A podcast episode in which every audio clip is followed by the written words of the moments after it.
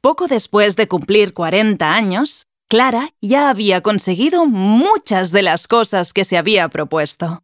Después de estudiar mucho, se había convertido en abogada y ya tenía un despacho con unas grandes ventanas delante de una plaza con árboles desde los que a veces volaban pájaros que la venían a ver. Cada día se sentaba allí a trabajar, delante de una máquina de escribir que hacía taca taca taca taca, como aquellas que tanto le habían gustado cuando era niña. También venían a visitarla muchas mujeres que le contaban sus problemas, y ella les ayudaba a resolverlos. La verdad es que todo iba bastante bien para ella, pero todavía había muchas cosas injustas por cambiar. Y como las abogadas trabajan con leyes, Clara sabía que lo fundamental era cambiar precisamente eso, las leyes.